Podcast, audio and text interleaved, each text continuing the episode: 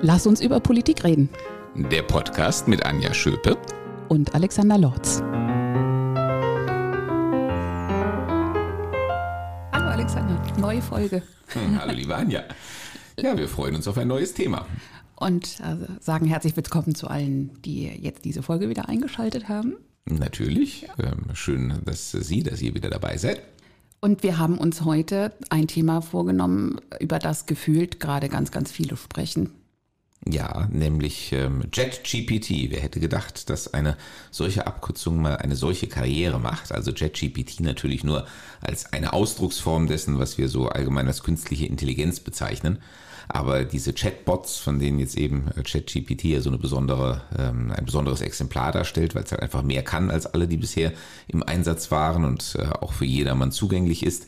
Ähm, ja, äh, das ähm, wird, glaube ich, schon unseren Umgang miteinander in der Gesellschaft verändern. Vor allem die Weiterentwicklungen werden das verändern. Und ähm, deswegen machen es, glaube ich, die meisten einfach gerade an diesem Programm fest. Aber natürlich, die dahinterstehende Problematik reicht weit über äh, das Feld der Chatbots hinaus.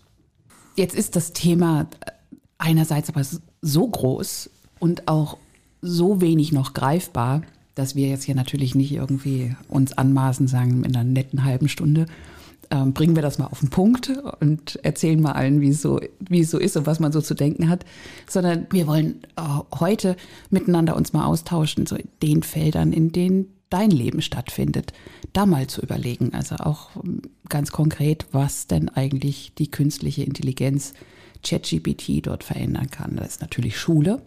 Das, ja, äh, klar. Äh, das Feld, äh, wo sich gerade auch bei dem Thema gerade alle drauf stürzen, wie das so oft der Fall ist. Aber äh, mich würde natürlich auch total interessieren, was du denkst, wie dein Zivilberuf sich verändern wird, also wie die Hochschullehre sich durch künstliche Intelligenz möglicherweise verändern wird oder schon verändert.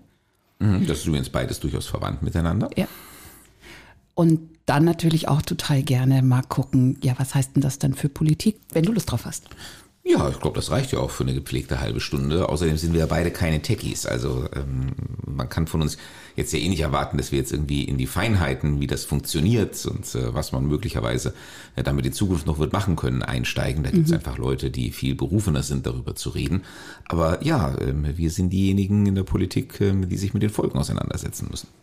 Ehrlich gesagt, vielleicht ist es auch falsch, aber ich, mir ist oft dann auch egal, wenn ich so grundsätzlich verstanden habe, wie irgendeine neue Technik funktioniert, dann reicht mir das, weil mich interessieren dann die Dinge, was mache ich damit oder was macht das mit uns. Ähm, aber gut. Ja, deswegen ähm, heißt unser Talk ja auch, lass uns über Politik reden ja, und nicht genau. lass uns über die neuesten technischen Entwicklungen reden. Ja, das ist richtig. Das Faszinierende ist ja, ob jetzt ChatGPT oder dann jetzt schon oder bald andere Tools, dass die aufgrund dieser äh, Rechenmasse, die sie an Daten haben und aufgrund der Muster, die sie erkennen können, selber lernen können. Und das ist ja das eigentlich Spannende. Ähm, Absolut. Und ja, jetzt mal den Blick auf Schule. Im Moment wollen sie alle von dir wissen, wie geht denn das und was macht das mit Schule wahrscheinlich? Wie ist es denn? Was sagst du denn dann? Ja, klar. Ähm, also äh, das beschäftigt uns natürlich im Moment massiv. Das ist klar. Äh, wir sind da also auf der Fachebene, die Fachleute die was davon verstehen, ähm, sind da mit Hochdruck dran, eben auch das auszuprobieren, selber Erfahrungen zu sammeln und äh, zu versuchen, das in vernünftige äh, pädagogische Leitlinien, äh, da wird am Ende sicherlich sowas wie eine Handreichung herauskommen, umzugießen. Das ist etwas, was im Moment in allen 16 Ländern passiert ähm, und bei uns natürlich auch. Wir haben auch das Ziel, wir wollen eigentlich spätestens Anfang Juni mit so einer Handreichung auf den Markt kommen um einfach unseren Schulen, unseren Lehrerinnen und Lehrern auch so ein bisschen Hinweise zu geben, ähm, wie sie mit diesem Phänomen äh, im Unterricht umgehen sollten. Ähm, warum das noch etwas länger dauert, ist jenseits der Arbeit der Fachleute.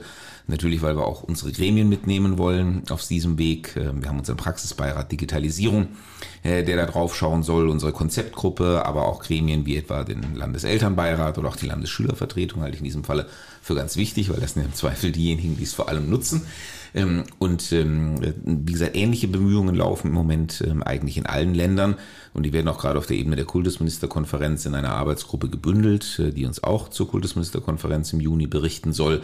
Also ist die, an den Reaktionen wird im Moment auf allen Feldern gearbeitet, aber ähm, man will natürlich auch nicht mit einem absoluten Schnellschuss rauskommen. Also ähm, äh, wir können natürlich nicht, wenn sowas auf den Markt kommt, wir haben da ja auch keinen Informationsvorsprung. Wir stehen genauso vor dem Phänomen wie alle anderen auch.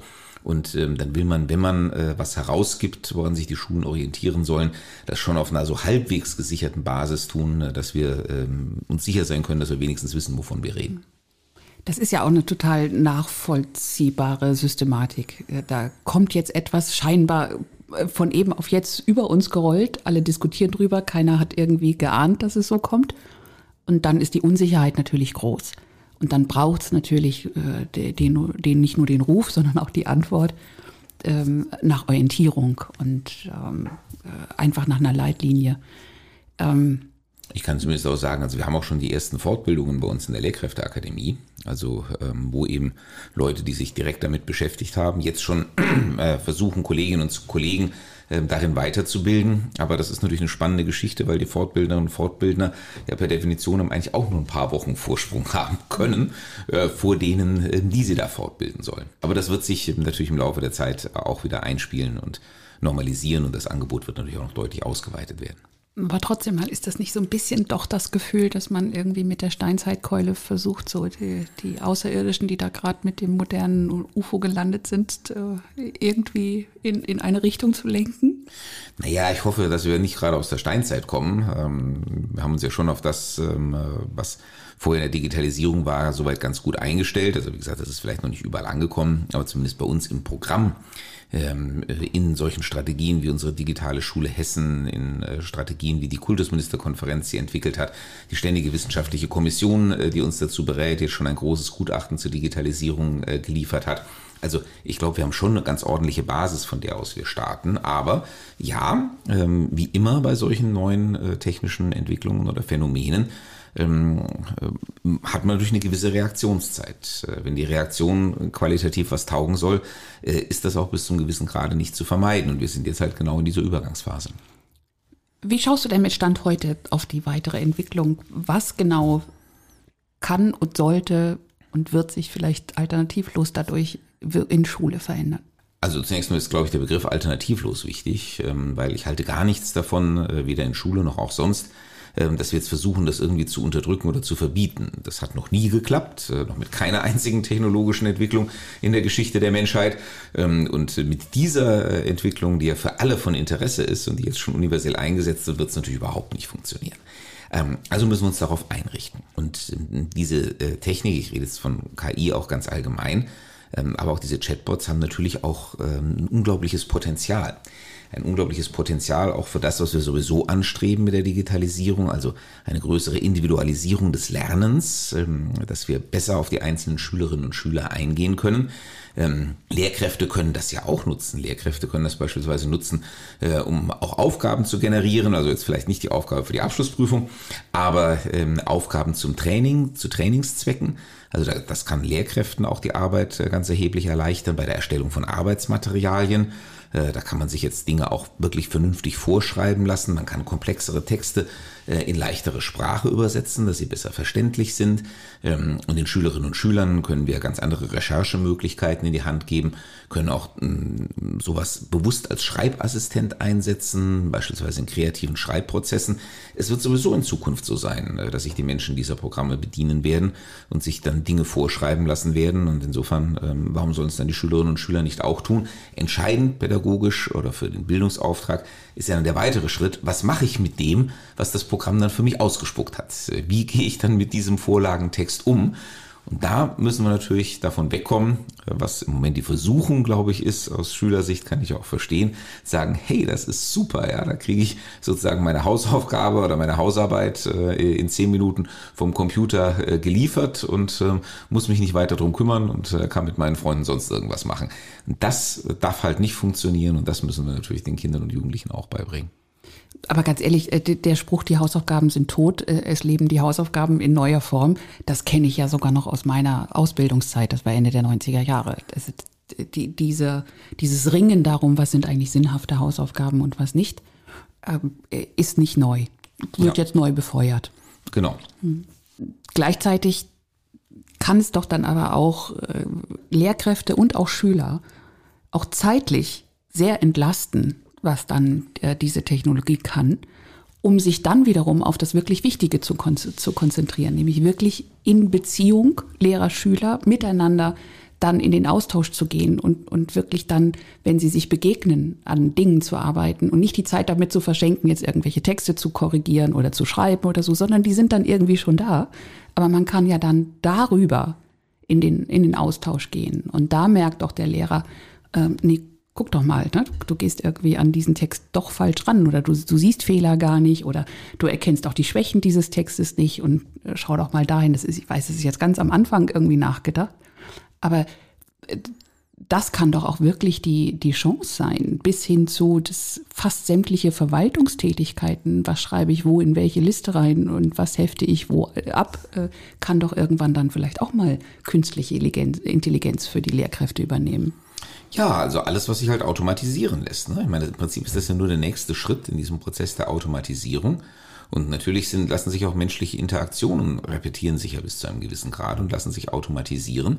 Und warum soll man dann nicht das nehmen, was sich automatisieren lässt und dann in der Tat das eigene Gehirnschmalz, die eigene Arbeit ähm, in ähm, das, was über die automatisierbaren Funktionen hinausführt, äh, investieren. Also ich bin da absolut dabei.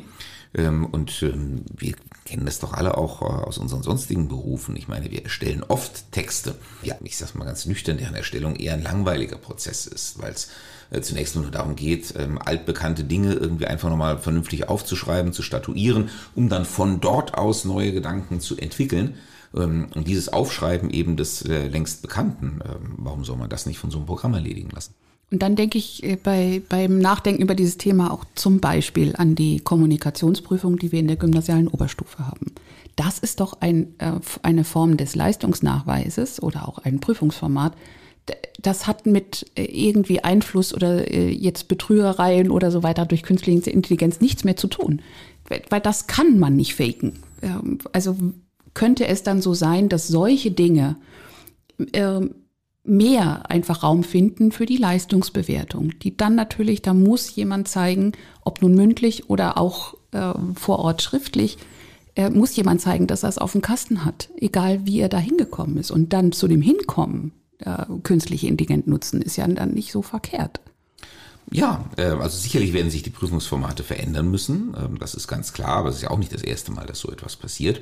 Äh, Im Fachjargon, der dir ja bestens vertraut ist, heißt das dann, wir müssen noch stärker auf die Kompetenzorientierung achten und stärker auf ähm, Arbeitsprozesse und ähm, Reflexionsprozesse eingehen, statt also nur auf das Ergebnis zu schauen. Ich bringe das auch für mich selber ja als pädagogischen Laien immer so gerne auf den Punkt, äh, die Hausaufgabe als Essay ähm, schreibe mal die Vor- und Nachteile der sozialen Marktwirtschaft auf ähm, und das als rein schriftliche Leistung, die dann eingereicht und bewertet wird, das ist mit Sicherheit tot. Aber das äh, ist ja jetzt schon tot. Eigentlich sollte das jetzt Es macht nur mehr Aufwand, das aus Wikipedia rauszusuchen. Völlig richtig. Ähm, also dann ähm, war es bisher schon sterbend und jetzt ist es hoffentlich endgültig ja. tot. Schönes Bild, ja. Und ähm, ja, ich denke zum Beispiel auch, dass ähm, rein schriftliche Hausarbeiten, wo es um Texterstellung geht, ähm, wahrscheinlich ähm, auch ähm, bis zum gewissen Grad der Vergangenheit angehören werden, aber eben so eine Hausaufgabe zu erstellen, um sie dann anschließend kommunikativ oder in der Präsentation zu vertreten und zu zeigen, dass man das, was da von wem auch immer aufgeschrieben worden ist, auch tatsächlich durchdrungen und verstanden hat und darüber ähm, sinnvoll reden oder sinnvoll präsentieren kann. Das ist mit Sicherheit auch ein Prüfungsformat, das weiter in Zukunft hat. Und wenn es dann mal weiterentwickelt ist, wird doch ähm, so ein Tool nicht nur mit Texten arbeiten oder äh, eben mit, mit äh, Texten als Datenmasse. Ich weiß, dass also ein Profi würde jetzt denken, was erzählt die denn da? Aber ihr versteht, glaube ich, was ich meine. Sondern wir machen ja auch keinen Tech-Talk für die Profis. Genau, das, da haben wir uns am Anfang ja schon entlastet. ähm, sondern das wird ja dann auch so sein, dass ähm, jetzt zum Beispiel so ein Gespräch, wie, wie wir jetzt hier führen, oder ein Gespräch, äh, ein Unterrichtsgespräch oder so, wenn man es denn will, dass auch das künstliche Intelligenz so analysieren kann, um rauszuspucken, so okay, wo hat wer vielleicht irgendwie eine, ähm, etwas zu erkennen gegeben, wo man nochmal dran arbeiten kann, wo vielleicht irgendwie äh, Kompetenzen noch nicht so ausgeprägt sind, oder, äh, im Sinne von Diagnostik oder Hinweise ähm, auch an die Lehrkraft. Ähm, also hier bei der Klasse, heute ist das Ergebnis, das zeigt sich da und da müsstest du vielleicht noch mal arbeiten. Und äh, vielleicht auch nicht nur in einem Unterrichtsgespräch, sondern in Gruppenarbeit, in Einzelarbeit, also in Richtung, Richtung von Individualisierung und ähm, Entlastung der Lehrkraft, dass sie nicht lange irgendwelche Diagnosebögen oder so auswerten muss, sondern quasi auf Knopfdruck ähm, äh, von künstlicher Intelligenz dann Hinweise geliefert kriegt, mit der sie dann professionell umgehen muss, gar keine Frage.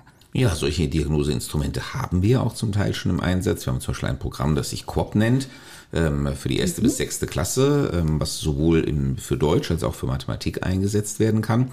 Und ähm, das zum Beispiel mit ganz kurzen Tests ähm, alle paar Wochen äh, eine individuelle Lernstandserhebung generiert, ähm, wo dann die Lehrkraft auch auf einen Blick sehen kann, anhand der Entwicklungskurven, ähm, lernt die Schülerin oder der Schüler, ähm, bleiben die stehen oder entwickeln sie sich vielleicht sogar zurück, ähm, wo der Schritt noch gemacht werden muss. Ähm, da ist die Entwicklung im Gange, aber da sind wir einfach noch nicht so weit, ähm, ist dann natürlich daraus die pädagogischen Konsequenzen gleich zu ziehen und der Lehrkraft dann auch äh, sozusagen gleich ein Set von Arbeitsmaterialien und ähm, äh, Möglichkeiten mitzuliefern, ähm, wie sie dann dieses spezielle Kind auch individuell weiter fördern kann. Also wir sind im Moment schon gut entwickelt bei der Diagnostik.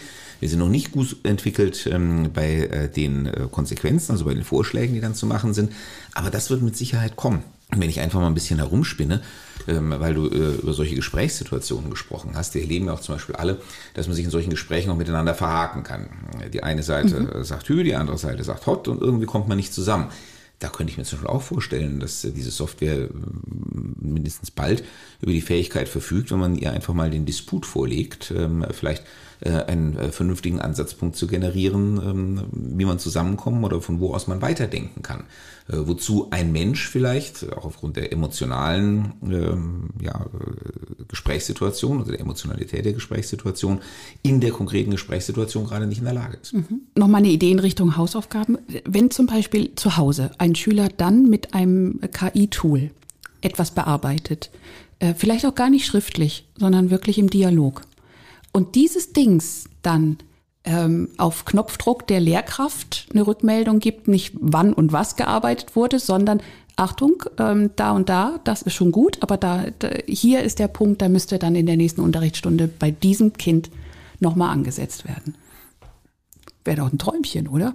Ja, das äh, wäre eigentlich die Weiterentwicklung des Flipped Classroom, um mal wieder so einen Fachbegriff äh, reinzuwerfen, äh, von dem ich weiß, dass ähm, du ihn kennst, aber vielleicht nicht jeder, der diesen Podcast sich anhört. Also äh, dieses Konzept beruht ja darauf, dass man sagt, Früher wurde im Klassenraum halt von der Lehrkraft ähm, irgendetwas beigebracht, Stoff präsentiert ähm, und ähm, die äh, Schülerinnen und Schüler hatten dann die Aufgabe zu Hause, das irgendwie nachzuarbeiten ähm, und umzusetzen. Und jetzt macht man es umgekehrt. Ähm, man gibt den Schülerinnen und Schülern quasi den Stoff mit. Ähm, die sollen sich das zu Hause ähm, erarbeiten und dann im Klassenraum den unmittelbaren Kontakt mit der Lehrkraft dazu nutzen, um das quasi auszuwerten, um darüber zu reflektieren, um gemeinsam äh, über den Umgang mit dem, was man sich vorher erarbeitet hat, zu beraten. Und dafür ist natürlich äh, KI auch prädestiniert, weil es eben genau diese Aufbereitung der Grundlage, über die man dann in der Stunde miteinander ins Gespräch kommen will, ganz hervorragend leisten kann.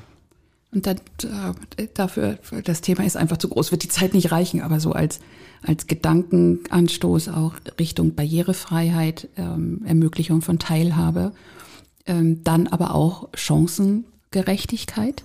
Also wenn die, äh, wenn diese Technik mal so weit ist, dass sie wirklich in so eine Art künstliche Beziehung gehen kann, dass du da zwar natürlich eine Maschine hast, aber die, die dann so gut ist, dass sie wirklich beraten kann, als ob es ein Mensch wäre. Es gibt ja auch so Fantasien, dass es nicht mehr lange dauert, dass ärztliche Beratung oder auch psychologische Beratung in der Richtung stattfinden kann.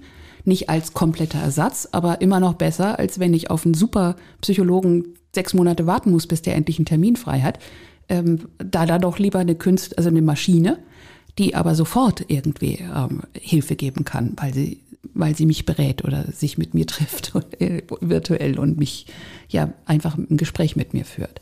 Ja, und das, das könnte ja dann gerade im Sinne von, wenn unterschiedliche Voraussetzungen von zu Hause, durchaus ja auch etwas, was Chancengerechtigkeit unterstützen kann sein. Das ist ein ganz, ganz wichtiger Punkt und auch einer, der über die Schule hinausführt. Du hast die Beispiele eben selber schon genannt.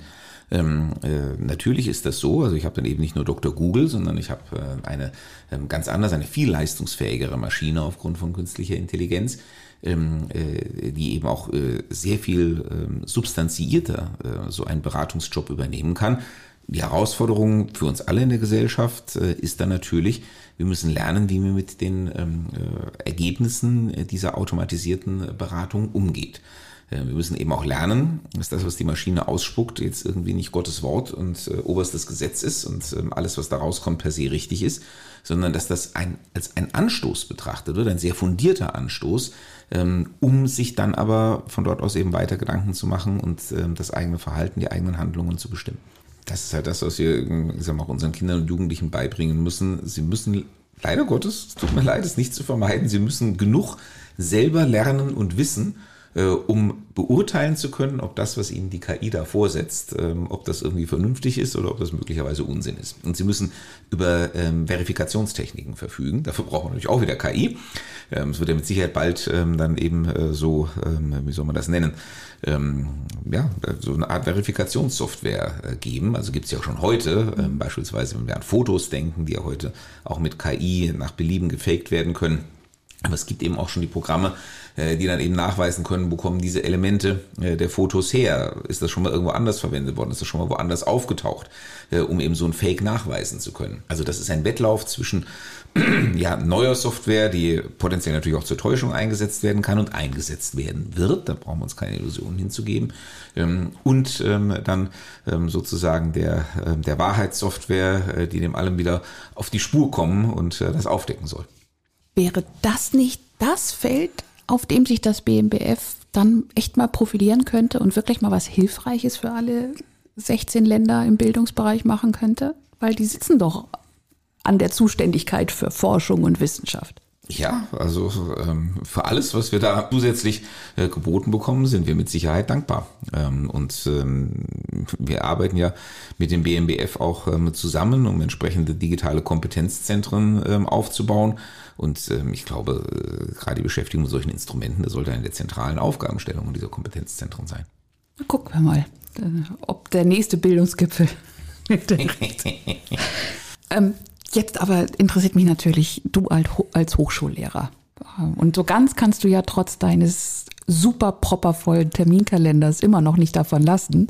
Du bist ja durchaus immer noch, soweit es die Zeit zulässt, in deinem Zivilberuf unterwegs. Was wird sich verändern in der Hochschullehre? Ähm, was hat sich vielleicht schon verändert, soweit du das wahrnimmst? Also ich denke, die, im Grundsatz sind die Herausforderungen die gleichen wie in der Schule. Klar, ist ja auch im Prinzip ne, die wissenschaftliche Fortsetzung von Schule. Ähm, es wird in der, in der Hochschullehre, glaube ich, etwas einfacher werden, äh, weil natürlich die wissenschaftliche ähm, Arbeit ähm, von vornherein auch etwas anderes ist, also sehr viel weniger natürlich auch auf äh, reine Reproduktion aus ist, als man das in der Schule noch hat. Und ähm, da ja diese äh, Tools im Wesentlichen Dinge automatisieren können, ähm, würde ich einfach mal sagen, in der Wissenschaft gibt es tendenziell weniger zu automatisieren äh, als im Schulbetrieb. Ähm, aber abgesehen davon, das ist nur ein gradueller Unterschied, sind die Herausforderungen sicherlich die gleichen. Ähm, also äh, die, äh, das Entdecken von Plagiaten, ähm, weil das ja so ein Volkssport geworden ist in den letzten Jahren, äh, wird mit Sicherheit eine ganz andere Dimension bekommen. Also die Herausforderung, sowas zu entdecken oder zu entdecken, was mit künstlicher Intelligenz vorgeschrieben worden ist, wird eine ganz andere Dimension bekommen. Aber im Kern ähm, bleibt die Anforderung die gleiche. Auch hier werde ich äh, keine äh, Hausarbeiten oder Referate mehr vergeben können nach dem Motto, stelle die Vor- und Nachteile ne, von diesem und jenem da, ähm, sondern ähm, ich muss halt einfach ähm, mit komplexeren Aufgabenstellungen arbeiten, ich muss mit prozesshafteren Aufgabenstellungen arbeiten, ähm, äh, ich muss ähm, sozusagen Verifikationsschleifen einbauen, äh, die eben dafür sorgen, dass äh, das auch nicht einfach nur produziert, abgegeben, abgeheftet und vergessen wird, äh, sondern äh, dass eine Auseinandersetzung mit diesen schriftlichen Produkten stattfindet. Für uns in der Juristerei wird das besonders spannend sein zu sehen, ähm, wie mit unseren Falllösungstechniken umgegangen wird, ähm, was ja eben doch etwas anderes ist als ähm, die Frage von Essays oder Aufsätzen, wie sie etwa in anderen Disziplinen gang und gäbe sind. Die Diskussion über Legal Tech läuft ja auch schon seit vielen Jahren. Ähm, und ähm, in, auch in der Juristerei gibt es sehr, sehr viel zu automatisieren. Ähm, vor allem eben äh, die Aufarbeitung von vielen Daten, äh, die in der Vergangenheit händisch von hochqualifizierten Leuten gemacht werden musste, die sich dann durch sogenannte Datenräume, also sprich irgendwelche Aktenberge gewühlt haben. Das wird in Zukunft natürlich alles die KI erledigen. Aber trotzdem wird am Ende ein dann besonders qualifizierter Mensch stehen müssen, ähm, der äh, sozusagen diese Auswertung der Rohdatenmengen ähm, dann auch wirklich ähm, beurteilen kann, wie ist jetzt beispielsweise die strategische Entscheidung, wie gehe ich weiter vor, ähm, äh, von den verschiedenen Alternativen, die denkbar sind, für welche entscheide ich mich. Ähm, also ähm, auch das wird sich verändern. Ähm, aber ähm, auch da sag mal, kann der stupide Teil der juristischen Arbeit äh, kann in Zukunft von KI erledigt werden und der kreative Teil, der bleibt, glaube ich, bei den Menschen. Ich war sehr beruhigt. Ich habe ja gerade auch ähm, Examenshausarbeiten in der Mache äh, im Schwerpunktbereich an meiner Fakultät. Das mache ich ja noch immer so ein bisschen nebenbei. Und ähm, ich habe natürlich auch mal, ähm, war, war interessiert daran, kann ChatGPT was mit meiner Aufgabenstellung für die Examenshausarbeit anfangen. Ich hatte auch ein bisschen Angst. Ähm, die Antwort, äh, jedenfalls der kostenlosen Version, ich habe ehrlich gesagt kein Geld dafür ausgegeben, aber der kostenlosen Version von JetGPT war, ähm, diese Aufgabenstellung ist zu umfangreich. Der Sachverhalt hatte dreieinhalb Seiten. Äh, dazu kann es kein vernünftiges äh, Ergebnis liefern. Das hat mich dann doch äh, ziemlich beruhigt. Also äh, da brauchen wir noch sehr viel mehr Rechenkapazität. Und das Allerschönste war, ähm, dann haben wir dem Ding die Frage gestellt, ähm, ob ähm, äh, es denn sich, ob es sich denn selbst empfehlen würde, dafür eine juristische Hausarbeit zu schreiben. Und die Antwort war nein. Alles in ein paar Jahren natürlich viel, viel weiterentwickelt sein. Ähm, also die Herausforderungen werden noch viel komplexer werden, aber ich glaube, äh, das, was wir hier so ein bisschen an Beobachtungen austauschen, zeigt jedenfalls, in welche Richtung es geht. Also alles, was automatisiert werden kann, wird automatisiert werden, aber es bleibt ein Spielraum nach wie vor für den menschlichen Geist und den menschlichen Intellekt. Und die Herausforderung für uns, äh, jetzt gerade im Bildungssystem, ähm, ist, ähm, Bildung so umzuformen, ähm, dass wir eben auch die automatisierbaren Teile beiseite legen. Das kann das Programm erledigen und uns genau auf die darüber hinausführenden Dimensionen äh, des Überlegens, des Kommunizierens, des Reflektierens, des Evaluierens äh, abstellen. Und der Wandel den, der jetzt beginnt, wird derzeit in der Diskussion nicht selten mit dem Wandel von der Agrargesellschaft zur Industriegesellschaft verglichen, nur noch als umfassender und umwälzender beschrieben. Ähm, stimmt ja irgendwie. Und das Spannende ist ja, dass es dann doch einen anderen Teil der Bevölkerung noch massiver betrifft, als es damals der Fall war, nämlich die, die mit Schlips und Kragen irgendwo einen akademischen oder sonstigen Büroberuf ausüben. Und das war halt natürlich von von Agrarwirtgesellschaft zur Industriegesellschaft nicht so ohne weiteres der Fall. Absolut. Und ich meine, wir haben uns ja schon von der Industriegesellschaft zur Dienstleistungsgesellschaft transformiert, jetzt eben zur Kommunikationsgesellschaft. Und ähm, das es geht niemals ohne Umwälzungen. Auf der anderen Seite äh, sage ich auch immer, denkt dran, auch von der Agrargesellschaft ist noch was übrig. Ohne Landwirtschaft gibt es nach wie vor nichts zu essen. Ähm, auch wenn natürlich die Landwirtschaft heute in einem Maße automatisiert ist, ähm, äh, dass man sich vor ein paar äh, Jahren oder Jahrzehnten niemals hätte vorstellen können. Auch die Industriegesellschaft gibt es nach wie vor. Wir haben Industrie, wir brauchen Industriegüter.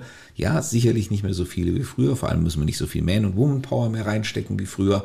Auch da, äh, wenn, Sie eine moderne Fabrik, wenn du in eine moderne Fabrik gehst, ähm, äh, siehst du ja, ähm, sind nur noch relativ wenige Menschen, die vor allem eben Überwachungs- und Kontrollfunktionen, Steuerungsfunktionen haben, aber nicht mehr am Band stehen und ähm, stupide wie in Charlie Chaplins moderne Zeiten, also acht Stunden lang immer dieselbe Schraube von links nach rechts drehen ähm, was ja eigentlich auch ein gutes, äh, eine, eine, eine schöne Botschaft ist. Aber trotzdem, es gibt nach wie vor Agrar, es gibt nach wie vor Industrie, es wird auch weiter Dienstleistungen geben. Und natürlich für die Jobs, ähm, die trotzdem wegfallen, weil sie eben automatisiert werden können, werden im Kommunikations-, im IT-Bereich äh, jede Menge neue entstehen, die eben genau mit der Ablösung dieser alten Mechanismen beschäftigt sind. Und jetzt mal den Blick auf dein Leben als Politiker. Was verändert sich schon? Wie wird es quasi so in, in äh, deinem alltäglichen Arbeiten in der Politik diskutiert, was passiert? Also wir hatten ja im letzten Landtagsplenum schon den schönen Effekt, äh, dass ein Kollege äh, mal so äh, anderthalb Minuten vorgetragen hat und ähm, war unser bildungspolitischer Sprecher. Und dann in die Runde gefragt hat, und hat Ihnen meine Rede bis jetzt gefallen? Das war bisher das Ergebnis von JetGPT. Und äh, jetzt fange ich an, sozusagen äh, das zu erzählen, was ich äh, selber eigentlich erzählen Ist wollte. Ist das jetzt was Gutes oder was Schlechtes, was die, was die Qualität der Reden angeht? Äh, es war ehrlich gesagt schon ziemlich gut, Aha, ähm, okay. die Qualität. Und äh, das ist eine spannende Herausforderung für uns als äh, Politiker, weil wir sind ja auch Kommunikatoren. Ich meine, äh, im Prinzip ist das ja die Hauptarbeit. Wir kommunizieren von morgens bis abends. Und wir können gar nicht genug kommunizieren ähm, mit den Bürgerinnen und Bürgern, jedenfalls in der Demokratie. Das ist ja das Schöne an der Demokratie.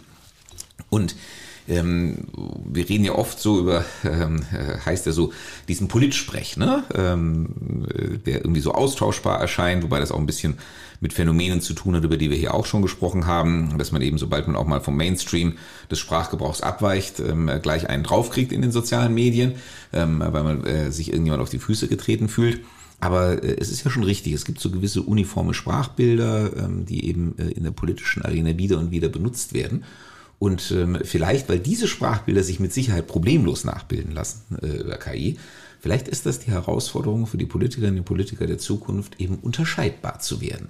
Ähm, Dinge eben ähm, auch nach außen zu tragen, zu kommunizieren, an Bürgerinnen und Bürger heranzubringen oder mit Bürgerinnen und Bürgern in den Dialog zu treten, ähm, die eben nicht ähm, eine, äh, irgendeine KI äh, beliebig reproduzieren kann.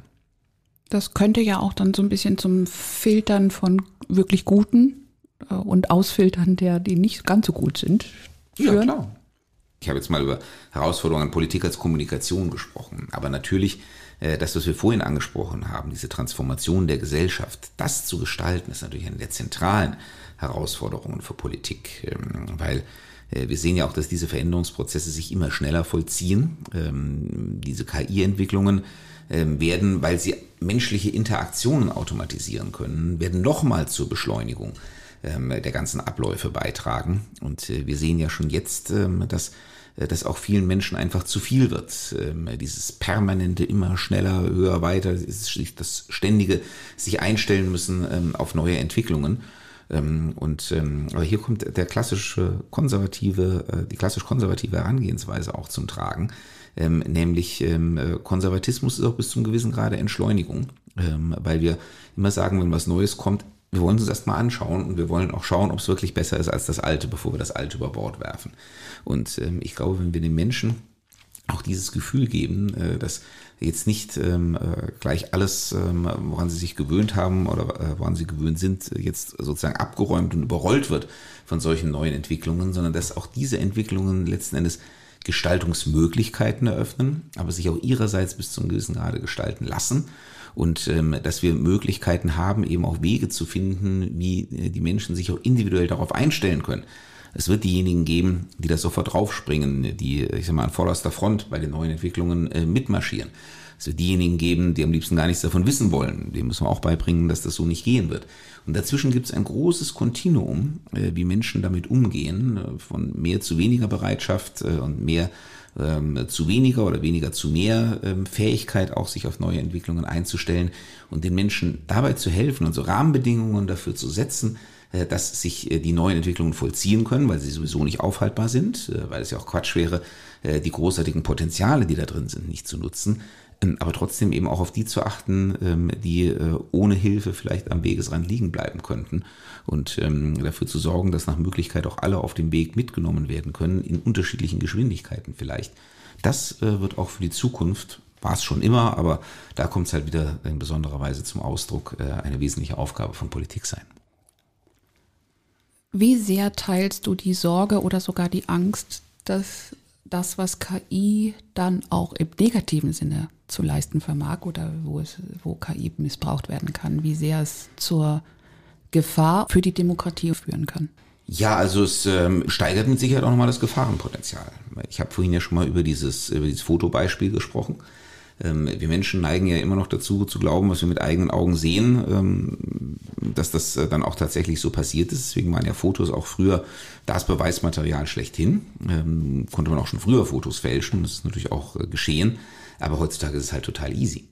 Äh, und deswegen, wir sehen ja im Moment im Netz äh, auch, dass solche Bilder oder solche einzelnen Schlagzeilen auch ganz, ganz viele Emotionen direkt auslösen können. Und ähm, wir müssen versuchen, uns als Gesellschaft darauf zu trainieren, dass wir von dieser Emotionalität runterkommen Und dass wir vor allem äh, alles, was uns da vorgesetzt wird, ähm, erstmal hinterfragen. Und wie gesagt, beispielsweise dann mal mit solcher ähm, Wahrheitssoftware gegenchecken, äh, ob das denn alles überhaupt so sein kann. Man wird, glaube ich, in Zukunft einfach gar nichts mehr glauben können von dem, äh, was einem da im Netz äh, zugeworfen wird, weil sich alles fälschen lässt ähm, äh, mit KI. Ähm, und ähm, wir müssen noch mehr als bisher lernen, darauf nicht hereinzufallen. Und vor allen Dingen mit Blick eben auf demokratische Prozesse wir dürfen uns das Denken nicht abnehmen lassen. Wir dürfen, wir können mit Sicherheit, haben wir irgendwann auch eine KI, der wir hochpolitische Fragen, die heute in den Parlamenten entschieden werden, vorlegen können und die vielleicht sogar gar nicht mal so doofe ähm, Antworten darauf gibt. Äh, aber trotzdem, das sind die Punkte, wo wir als Menschen unser Schicksal ja weiterhin selbst bestimmen wollen. Und ähm, auch deswegen müssen wir natürlich lernen, mit diesen Möglichkeiten der KI umzugehen ähm, sie auch bis zu einem gewissen Grade zu zähmen und jedenfalls uns ihr nicht einfach blind zu ergeben. Und das ist mit Sicherheit bei dieser Technik ähm, eine deutlich größere Herausforderung als mit den beschränkten technischen Möglichkeiten, die man früher hatte. In der Demokratie ist es vielleicht dann die äh, neue Sternstunde der klassischen Medien, denen man dann vertraut. Schauen wir mal. Setzt du dich voraus, dass die neuen Medien mit der KI versiert umgehen können? Ja, die klassischen Medien, Entschuldigung. Ja, und dann eben in dem Sinne, wie du beschrieben hast, dass die eben die Fähigkeit entwickeln, wie auch immer, dass man Vertrauen fassen kann, die können unterscheiden, Fake und ja. nicht Fake. Das ist die Herausforderung für den Beruf des Journalisten. Ja, ja, ja. Jede, jeder Beruf wird in Zukunft seine eigenen Herausforderungen mit KI verbinden. Ich finde es total gut, sich mal so auseinanderzusetzen. Gleichzeitig ist das etwas, wo ich denke, boah, irgendwie komme ich immer wieder an Punkte, da kann ich jetzt gar nicht weiter drüber nachdenken, weil das, das ist mir einfach zu groß. Ich weiß, weiß das gar nicht, was das bedeutet. Ja. ja. Aber ich, wir werden bestimmt nicht das letzte Mal darüber gesprochen. Da bin ich überzeugt davon. Das nächste Mal, wenn wir darüber sprechen, ist die Entwicklung mit Sicherheit schon wieder deutlich weiter. Lass uns über Politik reden. Ich hoffe, es hat Ihnen gefallen. Ich danke ja. dir. Und äh, das nächste Mal wieder mit einem Gast. Stimmt. Nämlich äh, mit dem Chef des Hotel- und Gaststättenverbandes, äh, mit Herrn King. Äh, den wir natürlich dann nächstes Mal noch ausführlicher vorstellen werden. Also ich freue mich sehr darauf, dass wir wieder einen Gesprächspartner haben. Und da wird es dann auch äh, wieder um sehr profane Dinge geben, nämlich ähm, äh, wie, äh, wer macht uns in Zukunft das Bett, äh, wenn wir verreisen und äh, wer gibt uns was zu essen, wenn wir nicht selber kochen wollen. Ja, ich freue mich auch sehr drauf. Und ich hoffe, alle, die zuhören jetzt auch. Also schaltet beim nächsten Mal wieder ein. Und bis dahin eine gute Zeit. Genau. Bis dann. Tschüss.